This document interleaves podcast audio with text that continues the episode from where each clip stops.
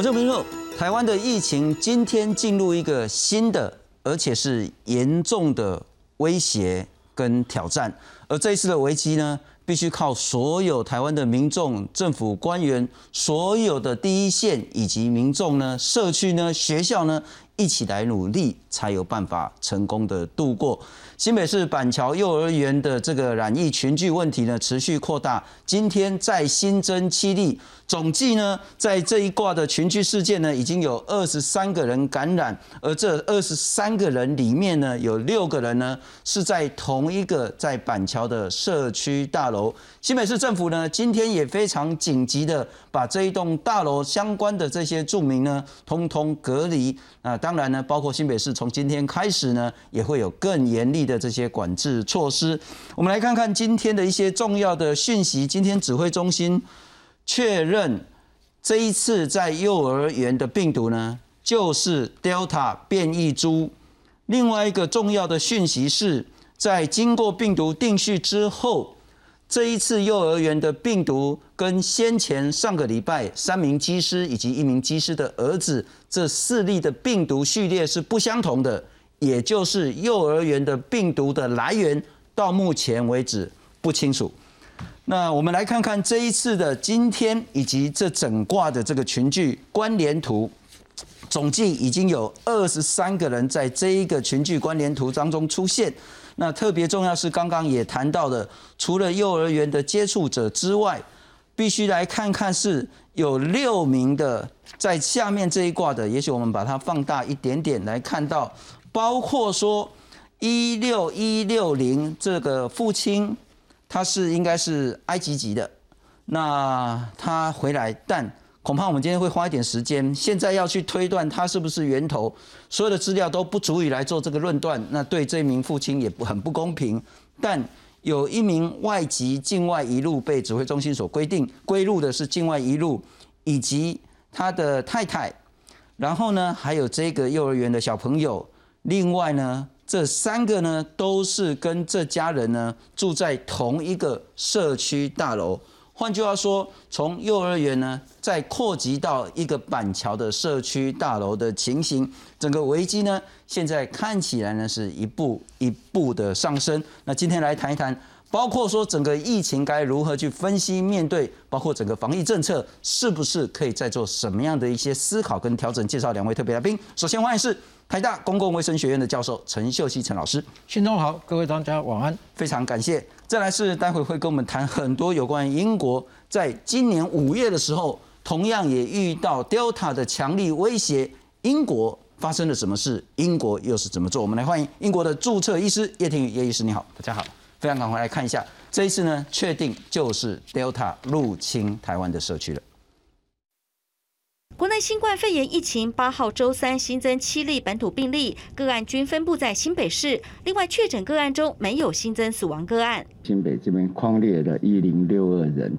那居家隔离目前是一千零一十三人。哈，那当然。未来这隔离者哈，在这个社区哈，应该还会再增加蛮多的哈。另外，新北幼儿园群聚事件基因定序结果也出炉，证实是 Delta 变异株。不过，指挥中心比对长荣航空机师的病毒序列，发现两者序列不同，研判是不同来源的 Delta 群聚。Delta 的病毒的序列不同哈。那基本上，大家可以说这是一个不同的来源的哈群聚。专家表示，这起幼儿园群聚幼童检验阳性 CT 值有高有低，很难厘清里面到底有多少波感染。但是从现有资料及少部分幼童仍有症状来看。研判不止一波传染。单单从目前这样的一个资料，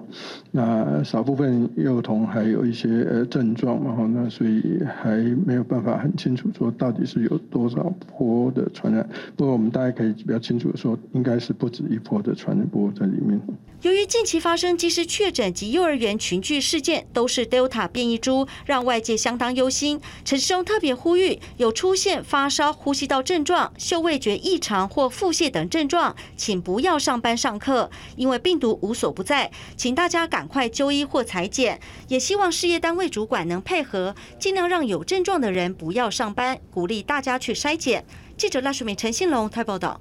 陈老师，先请教你如何看待现在的疫情？我们再透过新北市画的这个关联图，它其实呈现另外一个讯息，是我们来看看红色框框里面，就是在幼儿园里面的接触者，包括幼儿园的老师，包括幼儿园老师的先生，那以及这么多的一个小朋友。当然，小朋友呢也跟家人有群聚，所以也传染给家长，也传染给小朋友的妹妹，只过不过一岁，也传染给他的奶奶。但现在一个新的居情形变化，也是让大家担忧的是。板桥社区这一挂其实是有六个了哈，因为包括这个幼儿园的小朋友六个人。那我们现在看到是在幼儿园里面又多了一个地方社区大楼，您的看法？对这个，我想呃，我们这一次面对的这个德尔塔病毒株哈，我把它稍微呃在呃用我们呃传染病来讲，就是说，即使这个已经是从呃所谓的家户到这个幼儿的幼儿园的职场。然后幼儿园职场又到社区，哦，这也是已经是一个哦，Delta 病毒在呃台湾第一次哦这样的一个呃社区传播，比上次的这个屏东的这个情迹的感染哦的这样的一个复杂的复杂性来的高了哦。那原因很简单，就是说它这里面我们学到的几件很重要的东西，就是说因为 Delta 病毒株在无症状的时候就是高病毒量，所以。它这些高病毒量之后，一直到低病毒量的康复，中间经过一段时间，那就会产生在疫调的时候，其实是就会很复杂哦。所以我们从这一张幼儿传播链，呃，跟你们呃同样的这个传播链看它 C D 值，其实你可以看到，就是说这个幼儿协同的几个 C D 值哈，其实啊。它的本身来讲都很很低，但是它有些家户看起来就很高，是。哦，所以这有两种可能，一种可能就是说，呃，可能接触的接触的方式、接触的时间不一样，然后还有它有没有这个 NPI，哦，所以所以这是一种可能，另外一种可能就是说，当我们从刚才我的推论，那这个推论，呃，如果我们从再回顾长隆技师，哦，这过去的一个呃，他的这个这一张是最典型，就是说。长隆机师的这个一百二十号这个哦，那他传给他儿子的这个 C C T 值是十一，可是你有注意看九月二号跟他相对的九月二号 C T 值是二十八，所以表示他传染给他的那个时间应该不是这个时间，要往前再推哦，推到可能他是从芝加哥回来的时候感染，那时候 C T 值应该是低的，病毒量也是高的，传染给他的儿子哦，像这样的一个实际性的推断，他需要。很，就是说比较有清楚的意调哦，所以这个部分就告诉我们一件很重要的事情：这个 Delta 病毒的 CT 值的变化、病毒量变化，在隐性感染期间是有它的这个突然的变化性。那即使今天就算是有症状之后，有些时候它的病毒量的变化也是难以预测。你看下面的这十九案是是非常特殊哦，你看它在九月二号的时候 CT 是三十，是三号的时候再测一次 CT 值就掉到十八。好，所以从这个地方，我们呃，就从这个地方，我们就学习到，我们对于德尔塔病毒这一次在这个呃板桥的这个幼儿群聚感染，给我们的的一些三大形式，一个就是说德尔塔病毒的无症状感染，我们如何要再去呃针对无症状的感染的这样的一个高病毒量做疫调的方式，我们有什么方式可以在很快的可以。除了基因系列速度快之外，什么什么方法可以加速找到这些隐性感染源？这是一个。第二个就是说，这中间还铺露一个复杂的问题，跟长隆机是一样，就是中间在社区感染中间，我们的这个麻醉护理师打过疫苗，所以也显示了疫苗突破性感染的的带来的隐忧。是哦，那中间有一个老师也莫德拉打了一剂，对不对？哦，那么也是属于一剂突破。哦，所以这些疫苗突破感染。的问题又复杂化了。今天我们在传传播链中间哦，因为疫苗施打的保护中间的复杂性哦。第三个，这个我们虽然看到幼儿园，我们要想到今天幼儿园的这个传播，为什么跟屏东秦记跟我们这个呃呃呃长隆机师的这个他的儿子这个到高职之后，可是大部分都是检测阴性哦，包括我们屏东后来很快把把秦记感染，除了地广人稀秦记感染把它控制住，除了这个。这个呃指挥中心的策略哦，很快的做做筛检、做隔离之外，地广人稀因素之外，还有一个很重要因素是说，当时是有 NPI 存在的。那你现在今天在幼儿园这个铺路了一个重要，因为幼儿园这个部分一定有近距离的接触，哦，以及这个呃可能的这个呃它的这个呃所谓的呃 短距离还有去去溶胶这些都有可能哦，那么。让这个幼儿园的传染的速度在德尔塔病毒一下子哦，从我们过去知道的，是它的这个传播力本来 R 论值哦就是很高的情况之下，在没有 NPI 的情况之下，所以这就铺路了我们未来在面对没有办法做。NPI 的跟着措施的时候，到底这德尔塔病毒我们要怎么防范？哦，所以这是我们从这个地方学到的三个是呃显示的这样的一个问题，而这个问题我们必须大家共同来面对，共同来解决。中央跟地方还有我们我们学者专家都应该要投入来面对，积极面对这个问题来解决目前幼儿传播链的这个。那我们自己觉得这个幼儿传播链，在目前来讲，呃，大家呃可能。要了解这个又有传播链德尔塔病毒，如果在这样的一个隐性传播链之下，有多重的传，有可能的多重传染源之下，那么带来这么多的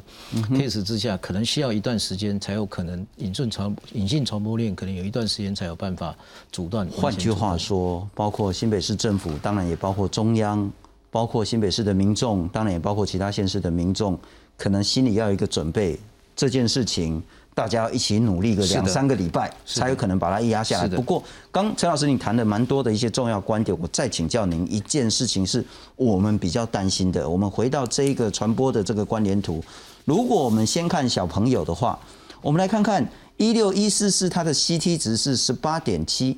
算低的，算蛮低的，所以它病毒量是很高的。但我们也有看到三十五点八，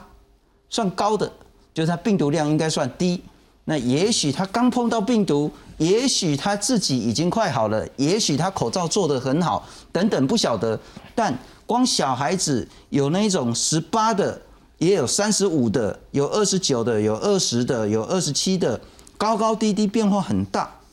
同样的，在家长的部分，你来看哈，阿妈阿妈十七点一，啊，另外一个这个阿妈二十五点六，阿妈十五诶，啊，然后我们看看。这个是一六五一五八，这个就是台大医院的这个麻醉护理师，三十八点五，CT 值是很高很高。换句话说，这个要抓到很不容易了哈。那也就是它病毒量很低很低很少，也有这么低的，也有这么高的，也有病量很多的，也有病毒量很少的那种完全不均匀的分布的情形下，是否代表着？在这一卦虽然是同一卦，但是它已经有好几波，而且为期不算短的传播链的出现。是的，其实呃，这个可能性是非常高哈，因为我们从刚才我为什么特别用这个呃机师的这个例子来跟大家讲，就是说我们呃从这个。感染之后到这个呃病毒量成长哈，它会慢慢升上，在症状前的三四天之后，病毒量其实是最高。那时候 C D 值以德尔塔病毒来看，通常在屏东我们有经验，大概都是在十五左右，至少十五。所以通完了之后，那个时候传染力最强。所以这个时候通常如果他不知道，而且他又没症状的时候，那或者他有症状，但是他并没有及时的去通报出来的时候，那么这个时候感染最高。哦，感染，那等到他慢慢经过一段时间，就是你刚才看到三十五点八二十九，这些人可能是已经康复了，哦，可是他康复之前，他传染给别人的那个时候，那个就是今天要找那个感染也非常困难的地方。所以，所以为什么今天疫调一定要回去问他，他跟谁接触之后才能扩大框列这些？哦，那他现在看到有这么多的这么多的病例，表示扩大框列的感染感染源会逐渐的增大。所以这是为什么要花一段时间？哦，让这个呃新北市有有时间把这个地方把它全部的感染源全部框列之后，才有可能把这个传播链赶快赶快经过非常快速的这样的一个筛检，然后呢阻断它的传播链。是哦，所以所以从这里面复杂性，那刚才为什么我讲有一个事情还让它更复杂，就是因为看到那个那个麻醉护理师他是很高的 CT 值，那很很高的 CT 值嘛，那他有两种可能，因为他打了疫苗。他打两剂，对他打两剂，但是他有没有可？但是我们如果今天，哦，今天我们看到有一张图，这张图是，哦，是大家一定要知道，这张图非常重要。这是过去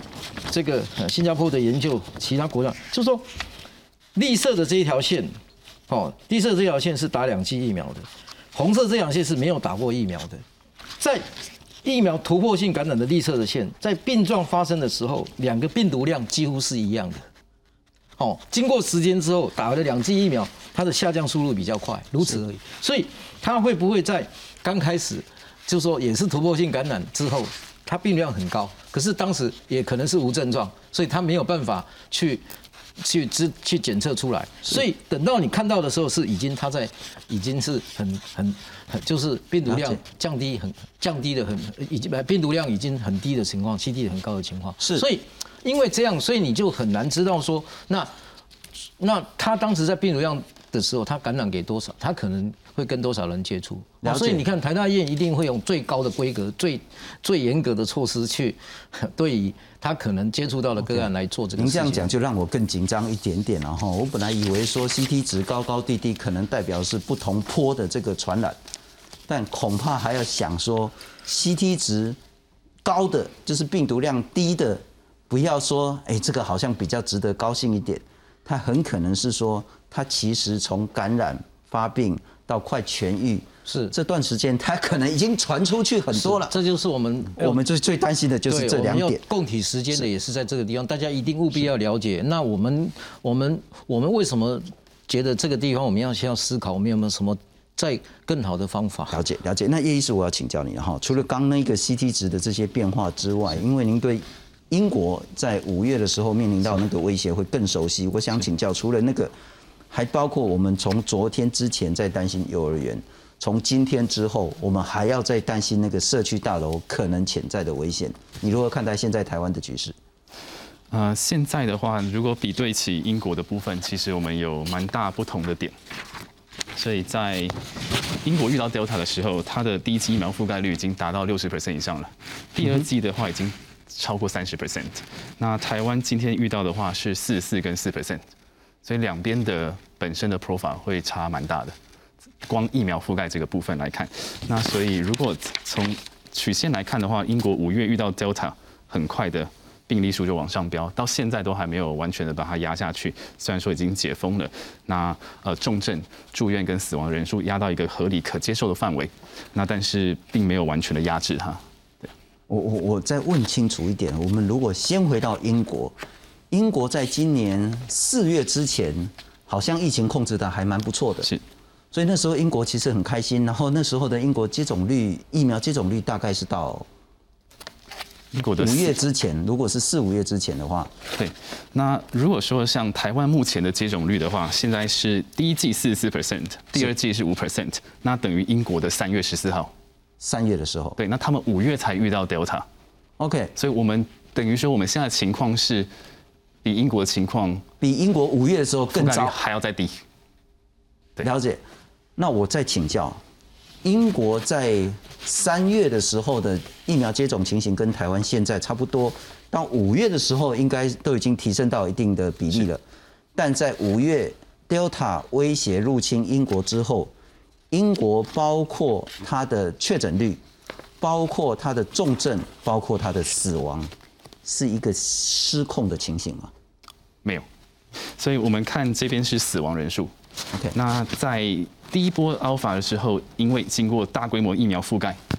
把它在五月的时候压到有一度到个位数，甚至到有几天是零。是，那奥那 Delta 进来之后，它开始微幅的上升，但是还是控制在一个可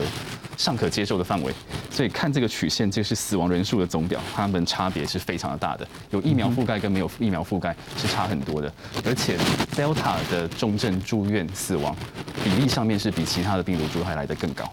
那住院率至少是大约是两倍。于 Alpha，所以面对这样子比较更大的威胁，因为疫苗的覆盖其实压到一个尚可接受的范围。那目前平均来说，它的 Delta 致死率是零点三 percent。OK，我我再厘清一点点了哈，先不谈有没有打疫苗，先不谈覆盖率，光是 Delta 跟 Alpha 来比的话，Alpha 就是我们呃之前就是在前天上礼拜之前面对的这个英国变种病毒株，Delta 比 Alpha 它的确诊率、住院率、重症率、死亡率明显高过 Alpha 很多很多。呃，大约是两倍。两倍。对。好，那在英国的疫苗在五月的时候，它接种情形比台湾现在好很多的情形下，那它的死亡率其实是控制住了，对，但它的这个确诊的人数还是飙高。是，换句话说，突破性的感染是无可避免，但住院、重症、死亡可以有效的控制。是，以英国经验是这样子，可以控制在一个可接受的范围。也就是台湾现在能做亡羊补牢的，就是赶快去学英国的经验，赶快把一剂、二剂的整个覆盖率都打出来。是，OK，那是一个很重要的。我们再来看看了哈，这一次其实我们刚谈到说，除了幼儿园的这个威胁之外呢，更重要的现在又有一个社区大楼，总计有六个人确诊，新北市今天也做了紧急的隔离措施。八号下午四点左右，住户提着行李箱，听从防疫人员指示，陆续坐上防疫专车。他们是第一批要移送防疫旅馆的社区大楼住户。新北幼儿园蓝疫风波延烧到板桥某社区大楼，包括埃及一家三口，小孩就是确诊幼童，以及台大麻醉护理师，加上两名住户，总共六人确诊，全都住在同社区的 B 栋大楼。对此，新北市府宣布全面清空大楼，空列四百人入住防疫旅馆。那个外国的比较有接。就是有接触，因为他们家弟弟跟我们家门的差不多大。哦。之前有，但是就是很久没看过他们了，就是很恐慌啦，因为就很很害怕。跟确诊个案住在同栋大楼，住户难掩担忧心情。得知一家五口，包括小孩跟长辈，都要入住检疫所被居隔，直言很害怕。此外，机动快筛队七号晚间进驻社区，针对 A、B 两栋大楼裁减九百零五人，目前三百四十三人快筛阴性。至于没有确诊住户的 A 栋大楼，则要求五百零五人进行自主健康管理。新北市长侯友谊下午特别前往社区视察防疫作为，给社区大楼的市民说一声抱歉。我们在昨天第一个时间，因为只有一个个案，我们整个大楼在做机动的整个筛检。到了今天的早上，另外两名才出来，所以我们迅速的启动清空。面对新北疫情蔓延，侯友谊向外界致歉，强调一定会跟市民共同面对这次疫情，齐心解决问题。疫情指挥中心则指出，已准备四百间集中检疫所。啊，有多层楼的地方发生有确诊的个案，那可能全栋都来做相关的检疫。针对社区大楼出现染疫，是否有相关 SOP？陈时中表示，比照医院防疫规定。一层楼出现一例确诊者，该层楼的居民就要全数检疫。若同栋大楼出现不同层楼确诊者，整栋大楼的居民都得检疫跟裁剪。记者洪杰、张子佳、谢启文新北报道。不过再次提醒，Delta 是 Alpha 的，包括确诊的部分，它的 R 囊值应该是数倍以上，它的重症住院跟死亡率是至少两倍以上。因此，如果是没有施打疫苗的民众，可能这个危险是更高更高的，但我们再来看看现在怎么做。幼童感染案新北社区呢，再多三例，那原本有三例，那包括埃及籍的三十多岁，这个是幼童案一六一四五的爸爸，八月四号从埃及回来台湾，那因为没有接种疫苗，然后呢要有阴性的证明，然后也住进了这个防疫旅馆，但很重要哦，他是十四天隔离期满，然后出来还 PCR。都是阴性，都符合防疫规定的情形下，那到底是说境？他现在我们是把它归类是境外感染的啦。那是不是境外，还是说回来在这个幼儿园被感染的，也不是那么确定。那因为接触裁剪确诊没有症状，CT 值很高，病毒量很低，基因定序还没有出来。然后呢，还有一个台大女性的麻醉护理师，她是打了两剂的莫德纳，CT 值也很高，病毒量也很低。再次裁剪 C T 值是三十六，那当然也扩大筛检了。那台大医院的部分呢，都是阴性的。然后呢，我们也看到说，另外呢是在同栋大楼的邻居 C T 值就低了一点，分别是二十二点五、二十六点一。新北市怎么做呢？我们来看看下一章。呃，新北市呢现在呢，包括说现场在这一栋大楼社区里面有指挥所，有机动筛检队。那当然，呃，媒体应该知道说是哪里的大楼，然后但民众应该不太需要。如果你是这个社区或是社区附近的民众，或者是有接触，你应该会得到讯息。拜托大家赶快去快筛，这个是大家一定要一起来配合的。那这社区有两栋确诊，大部分啊应该所有都是在 B 栋。那 A 栋呢，呃，现在呢是要来做自主健康管理，总共有五百零五个人，B 栋确诊六个人，有四百多个人是住在 B 栋，通通都要到集中检疫中心。那筛检的情形呢？九百零五个人都筛检，那三百四十三个现在是阴性的情形。我再请教一下叶医师，哦，那希望说这个只是一个疫情的刚开始的火苗而已。我们该如何把这个火苗扑灭？这个就需要需要再更做进一步的扩大筛筛检，那以及定期的这个社区的流病监控。那在英国，它不但是在做定期的社区流病监控，呃，一直持续在做以外，它也。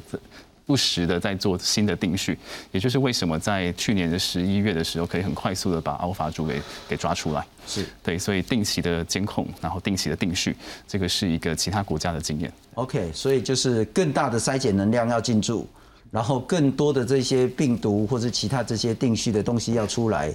那我再请教您一件事情，我们特别强调，今天陈时中部长也谈说，呃，现在没有足够的资讯说。这个埃及回来的爸爸就是最关键的源头，没有任何资料这样说。但我想请教，如果是境外感染的话，我会很 confuse。已经两周在检疫旅馆的隔离，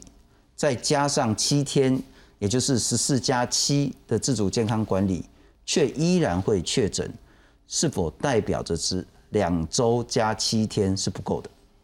嗯，这个在医学的部分，其实它就是只是一个统计值，就是说大概几天是可以框住大部分的这个散播的一个可能性，那不是绝对的。比如说，他如果是先先天免疫有问题的。他在清除病毒的的速度是比其他其他人都还来得慢，嗯哼，对，所以呃，可能要去了解他的这个健康的 baseline 是怎么样。OK，好他是不是属于一个特殊族群？那陈老师，我请教你两件事情啊，哈，一个是刚刚我们谈的那个境外一路的个案，您如何看待？第二个是现在紧急措施就非常非常关键，能不能至少把火控制住？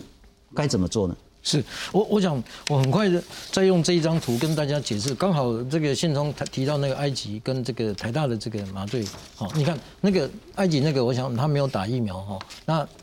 这个女性麻醉师是有打疫苗。那你看到这个红色的线，从他开始这个呃发病，一直到 CT 值到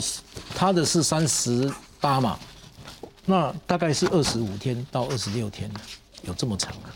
哦，所以你就知道说，这一个我们看到了这个德尔塔病毒，其实在在没有打疫苗之后感染，其实它的康复期间有些时候是有些时候是会拉的拉的很长啊。哦，所以这是，然后这个护理师他其实如果是下面绿色这一条线，大概十二天到十四天，哦，它就会降到你刚才看到的三十六的那个值。OK。好，所以这个地方就是刚才我一直在强调这件，就说德尔塔病毒，它 它现在的这个情境就是这样，就是说我们要追这个感染源，比如说到底是埃及这边，呃，是从埃及这一线来的境外一路，它是呃感染好，然后进来，还是说今天它是在这个呃，因为其他的感染源进来，它的小孩子传给他，嗯哼，哦，那这个这个这个部分就是我们现在在疫情调查中我们要去厘清的。但是这个厘清中间就会出现一个很重要的一个呃这一个困难是说，因为你传当你当你的传染源太多线的时候，你的这个感染的认定感染源的认定就会变成非常的非常的复杂了，非常复杂。那所以他现在目前来讲，就是说我们要止住这个呃这个传播链哦，最重要的就是我认为最重要是只要跟他接触过的人哦。只要跟他这个现在目前接触过过过的这个人都应该要除了这个快筛呃这个快筛之外，RT-PCR 的检测之外，他在这个自主健康管理中间，或者是说在我们现在机格中间，一定自己还要再做，我觉得快筛的这个了机加快筛，才有可能去呃把这个刚才变化的病毒量中间高病毒量把它抓住。那我陈老师，我请教你，在医学上或科学上，我们是不是透过病毒的定序，我们可以了解，譬如说这一整个群聚二十三个人，哪一个人如果只有这二十三例，然后我可以透过病毒的定序找到哪一个是第一例吗？我们我们是可以用我们是可以用病毒定系来找到它是不是属于同一株，可是它的感染源的感染链没有没有这样的一个意调的配合是没有办法，因为它同时有些时候在同时间共同感染的时候，同时间共同感染的时候，它有些时候它是没有办法知道它时间顺序。但是有一个东西就是我前面一直讲的，就是如果它的病毒量在同一个时间，对德尔塔病毒来讲，刚才我那张图秀给大家看，就是说如果它 C T 是十五，它通常在短距离接触的时候，如果它被接触感染，通常它也会是这么低。那它一定经过一段时间才会慢慢康复，是哦，所以所以所以有了不同的 CT 值之后，就代表它的这个有好可能有两波到三波的传染的这样的一个时间顺序性。了解，所以你必须用这种时间顺序性回去这个疫调之后，再把它的整个传染链把它连接起来。譬如说，如果这一挂的病毒株是一样的，那谁接触谁，谁先发病，是我们可以推出来这个先后顺序，但只是用推的。对，你在科学上没有非常非常精准的这个说法。我一刚开始就讲说非常困难的。我再请教您了哈，假设如果因为没有任何人得病，这也没有任何的道德批判的问题。如果这个境外一路的个案是源头。或如果这个境外一路不是源头，而我们找不到源头的话，这两个会有很大的差别吗？在防疫上会有很大的差别，因为我们如果找到源头是它，我们就非常清楚知道它是从境外沿沿这个线哦，就很容易把传染链不断的建立起来。我们只要没有再扩出去，对，那这个就这样的传染链是会比较单纯。可是我有一点，我们有一点在科学上为什么很难很难？因为你从刚才我那张图看到，这个这个埃及的境外，它是它在如果它是从境外就感染的，它为什么在机场那个时候进来，应该是属于病毒量是高的，为什么检测不出来？嗯哼，这就好像刚才我看到长隆机师的一二零那个 case，是他。二十八嘛，哈，他从澳洲回来那个时候检测九月二是二十八。那如果他传给儿子的时候是这么病毒量高的，为什么他进来在那第一次检测他进来的时候没有检测出来？这个这个都是我们科学家一直在问的问题。好，所以所以也就是说，让我让大家觉得这个埃及的这个例子，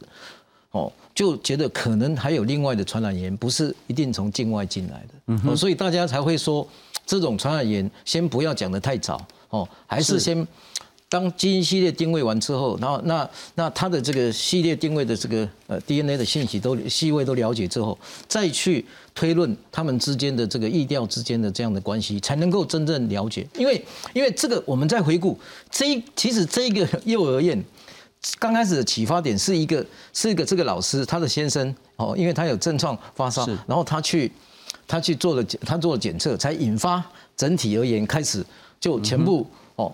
看到这个 C T 值全部检测出来，全部感染哦。那所以换句话讲，就是说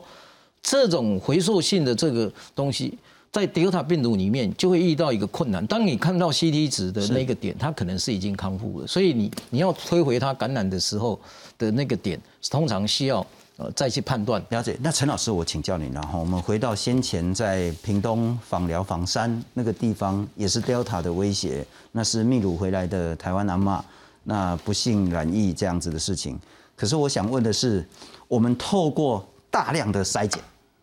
然后有效的这种控制人流，然后呢，最后可以战胜那一次的威胁。这一次可以比较上次的经验吗？这一次可以比较上次的经验，但是难度就在于，因为上一次那一波同时感染的时候，大家 CT 值虽然都很低，可是因为很迅速的隔离哦检疫，然后就把它控制住。哦，包括你的 NPI 措施，可是这一次，因为它 CT 值有高有低，如果它是代表不同坡的，那它在它在不同坡之间，它可能在隐性感染已经感染给另外一个人，而这个感染源如果不在你的框列名册里面，OK，那当然这个感染源就会一直散播，这是我们担心的问题啊。换句话说，我们现在要做的就是用最大的能量，去把那些可能潜在被感染的人。让它可以出现在我们的意调当中。我们再来看看，呃，这一次呢，其实昨天我们有谈到台大医院在这两天也很紧张。那现在看起来呢，台大医院这一名护理师呢，就是在社区这栋大楼里面受到感染。我们来看看。台大护理同仁确实是打完两剂的疫苗后，确实是属于一个突破性的感染了。就我所知，应该是第一例的打完两剂莫德纳以后，还发生在台湾本地发生突破性感染的状况。指挥中心证实，打了两剂疫苗仍确诊的台大麻醉科护理师和新北幼儿园染疫个案住同一社区，因为身体不适主动通报裁检确诊。那他的确诊是因为。医院里面的健康监测啊，他自己通报他是有呃一些呼吸道的症状，那有身体不适的现象，那所以被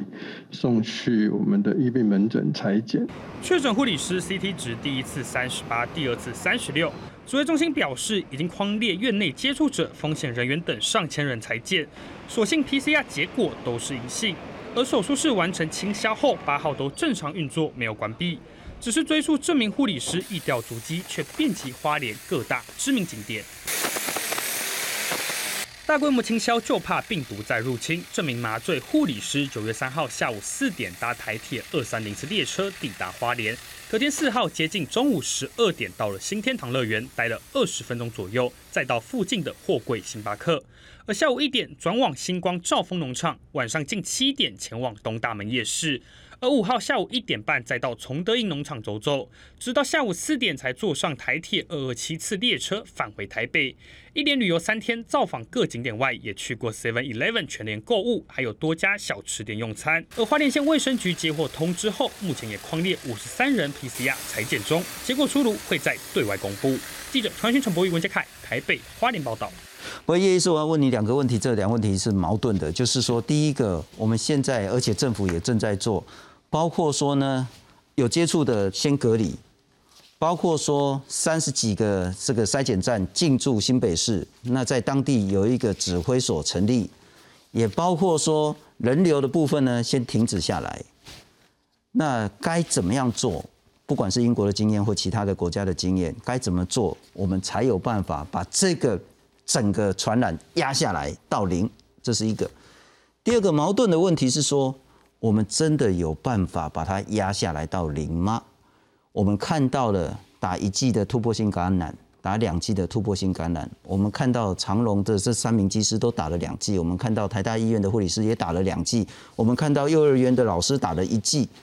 当突破性的感染，而且我们又看到似乎在边境控管上，如果进来十四天隔离，再加上七天的自主健康管理，依然有确诊的情形发生的时候。我们是不是该思考一下整个防疫的心态、观念跟政策？是，所以如果说比对于其他的国家，他们本来就已经是被 Alpha 肆虐的很严重了，所以他们并没有一个清零的想法，也没有一个压制性的做法。他们是减害没有错，但是他不会是大规模的筛检，试图要去把它疫调全部做完跟全部清零，因为那个时候去大规模去做疫调的呃人力基本上是不够的。对，所以在英国的他们遇到这个 Delta 的时候，他们其实 Alpha 还没有烧完，只是有很很很很快速的压制下来，但是他们还是持续的是一个持续性的社区感染的情况。那如果比较起比较类似台湾今天遇到的情况，可能要看当初的越南、当初的韩国、新加坡、呃纽澳，他们面对 Delta 的做法，因为他们当初也是跟我们一样，边境做得非常好，所以境外是境外是 Delta。那 Delta 没有进来，或是境内是零星的 Alpha，那这样子的情况之下，我们的情境会比较类似于这些境内本来没有 Delta 或是没有社区感染的国家。对，那他们的做法的话，当然就有分两派，一派是呃像新加坡，他做了前阵子做了很积极的意调，然后接下来的话，他也慢慢的采取了就是要跟病毒所谓共生存的 共共存亡的一种做法。那目前呢，他是极力的在拉高他的第二季的覆盖率，那以及接下来的第三季的覆盖率，所以他们是一种。种比较像欧美的做法，那如果是纽西兰的话，那它是就是非常速迅速的直接四级全全国。是，那我我想请教了哈，在英国或其他国家，会不会民众也在质疑说，我都已经打满两剂了，为什么我还确诊？甚至为什么我还住院？甚至我为什么还死亡？这是一个情形。第二个情形是说，所谓的呃，英国之前很多人在。我觉得不一定公平，然后批评它叫做“佛系防疫”这个政策，真的没有一些正面的经验可以让台湾学习思考吗？呃，是，所以我想，呃，佛系防疫基本上不存在。OK，他们是科学防疫，他们是根据 data 来做决定。所以，嗯，在看这个是今年啊，在年中的时候，英国做了一个总整理，所以我们可以看到，基本上要靠疫苗把感染链全部挡下来是非常困难的一件事情。所以突破性感染一定会发生，因为疫苗不是百分之百防止感染。OK，对，所以突破性感染一定会发生，不管你今天是遇到哪个变异株。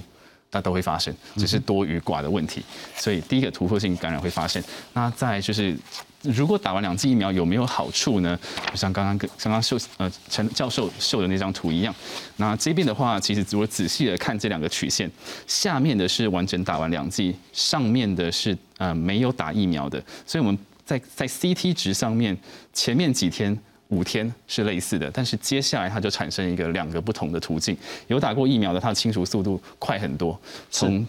而且到第九天的时候，它的 CT 值就高于三十，也就是它基本上不不太具有传染性了。那但是如果是没有打疫苗这个族群，它可以持续到十六天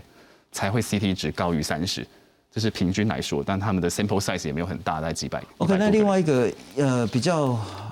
痛苦的问题是。这两天其实也不少的医师学者谈到说，呃，对于 Alpha 呢打一剂当然很有效果，但对于 Delta 打一剂，甚至有一种言论说，那跟没打是一样的，是这样子吗？对于避免感染这件事情是大概三十 percent 左右，不管是 BNT 或是 AstraZeneca 疫苗，那英国资料是打完一剂，那大概就是三十三 percent 的保护力，那所以。呃，如果说是看能不能避免感染的话，的确这个效果是比较差。但是如果是重症住院跟死亡的部分，一剂的效果，光呃，即使是 AstraZeneca 都有七十几 percent 的一个保护力存在。那如果是 BNT，就是接下来这个十二岁到十八岁要施打的这个对象，他打一剂其实就九十六、九十四 percent 了。这个是避免这个住院，那接跟接下来的重症。OK，那这是今天的一个重点之一了哈。接下来就开始全国的十二到十八岁，当然也包括十八到二十二的这些年轻族群就要打 BNT 了。那这两天其实我们也都有一些不同的一些想法跟意见，说应该把 BNT 更大量的留给那些高风险族群，不管是所谓的心血管疾病的，不管是年纪比较高的，不管是长照中心等等的这些人。但您的资料是青少年打了一剂。它也会对于它的这个重症死亡保护率有大幅有效的提升。是，就是任何人打了第一剂的 BNT，它资料显示至少降低九十四 percent 的住院率。我们有没有可能在中间找到一个更好的，甚至是两全其美的方法？BNT 疫苗从这礼拜到上礼拜，我们大概有将近两百万的疫苗进来的，我们的这个十二到十八岁青少年族群大概就是一百多万人。如果全打的话，我们还有剩。那那我相信一定还是有很多人选择慢一点再打。我们中间有没有一种可能性，作为指挥中心的重要参考是青少年怎么打，高风险高年龄的这些人怎么打，在这一个 Delta 正式威胁之后，我们可以得到最大的保护。我们来看看整个疫苗政策在事后整个重新思考。日前首批 BNT 疫苗总算来台，指挥中心规划将优先让十二到十七岁的学生施打。不过现在疫情批变，传播力强大的 Delta 病毒入侵，长者一旦染疫，重症风险高。问题是现在七十五岁以上的长者，第二季的施打比例不到一点五 percent，不少专家学者为此忧心忡忡，呼吁调整疫苗施打顺序。尽速补齐长者的第二针。现阶段没有打，对小孩子一点影响都没有。可再再然再次，你要去，你寄望给打给施打给小孩子，寄望用它来主导这个传播传播，不太可能，你会大失所望。然后是不太，然后会浪费了一剂疫苗，然后你还没有把这个疫苗用在你的刀口，就是高危险群群组。专家会如此担心，是因为今年七月，《新英格兰医学期刊》研究证实，如果只打一剂 BNT 疫苗，对于 Delta 病毒的保护力只剩三十六 percent，而 AZ 疫苗则降到三十 percent。面对外界疑虑，指挥中心没有跟动学生施打 BNT 疫苗的时程，但同时也开放长者登记施打第二剂 AZ 疫苗。疫苗政策还是让我们努力打第一剂，那第二剂的时间拉长一点，好，但是也会让大家打第二剂。那第八轮就是在打第二剂了。不过，还有一百九十八万名六十五岁以上的长者，第一剂是施打莫德纳。他们的第二季又在哪里呢？陈时中透露，将考虑更广泛运用 BNT 疫苗，让更多人可以施打。而这似乎暗示，可能很快就会开放 BNT 和其他疫苗混打。记者综合报道。哦，也是这个就是重要的问题了。然后我们再来看看这个资料，我们再度更新，更新到九月六号，应该也就是最新的情形的。不管是长照机构里面的人，乃至于七十五岁以上的人呢，大概都有三成的人是一剂疫苗都没有打，百分之三十左右的这两种人呢是没有打。那六十五到七十四岁呢，大概也有将近两成的人是没有打疫苗的。那如果是打了两剂的话呢，那比例就低到不像话。不管是七十五岁只有一点八的人，或者是六十到七六十五七十四只有一点六的人，我在请教，我们有没有？因为其实我一直认为说啊，就是骂指挥中心啊，或者是说挺指挥中心啊，但是这中间应该会有一点点可以做调整，而且两全其美的可行方法。是，呃，所以我们就要来看到疫苗排序怎么来的。那英国的 JCVI 委员会，他们是用数学模型排出来的排序，但是大致上是照年龄没有错，但是有两个东西例外，一个是你的特殊行业值，啊，就是比如说医师啊、医护人员以及那个照护人员。就是长照的人，长照的员工，再就是共病族群。那共病族群其实也包含了十二到十八岁的这个特殊的脆弱族群。所以英国目前的施打政策是针对这些所谓的临床脆弱族群跟共病族群，他们也是优先施打疫苗的疫苗的一个对象。那包括了这些慢性的疾病啊等等。那他们是所谓就是我们目前 BNT 所急需要涵盖的。的族群，但是在九月三号，英国 JCVI 最新的指引呃公布，它是不建议十二岁到十五岁的健康小孩子接种疫苗，不建议，不建议。可是英国疫苗不是多到不像话，为什么他不给这些人打呢？是，所以这个是个科学问题。所以根据健康的小孩子，健康的十六岁跟十七岁的青少年，他们是只建议打一剂的 BNT 疫苗，因为大部分的心肌炎在第二剂。OK，对，所以我要取一个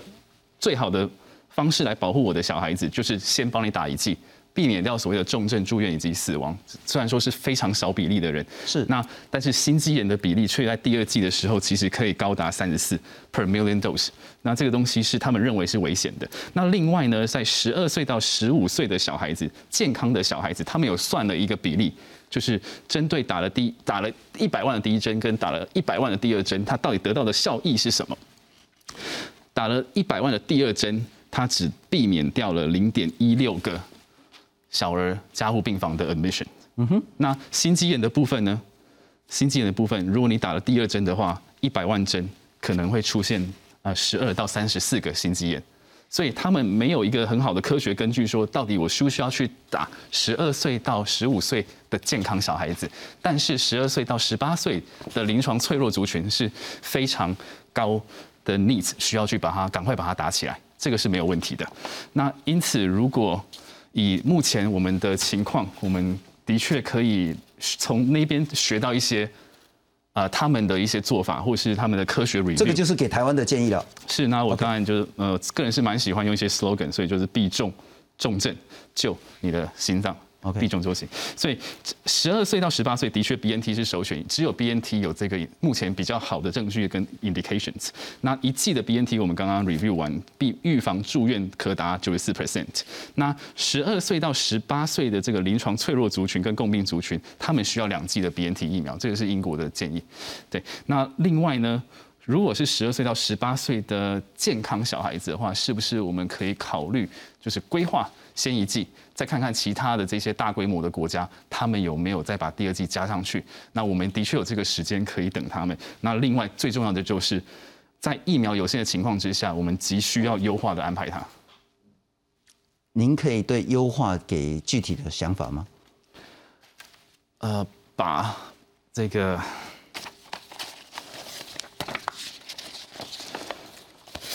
把四十岁以上的 coverage 拉高。Coverage 是指第一季还是？其实不管是哪一季，对。然后在脆弱族群，就是西方国家目前正要打第三季的这个脆弱族群，优先给他们打第二季，因为它的理论是一样的。了解，我再重整一下您的说法，也要请教陈医师、陈老师您的看法哈。既然已经决定要给国高中打疫苗，这个政策大概很难说那个完全逆转，但我们应该是尽量鼓励这个年轻族群里面呢，也有高风险的，也许是心血管疾病的，我不知道您说的是那个所谓的高风险族群在青少年，也许是心脏病、呃高血压、先天性的糖尿病这些的。这些要鼓励他赶快出来打第一剂，这个是重要的。但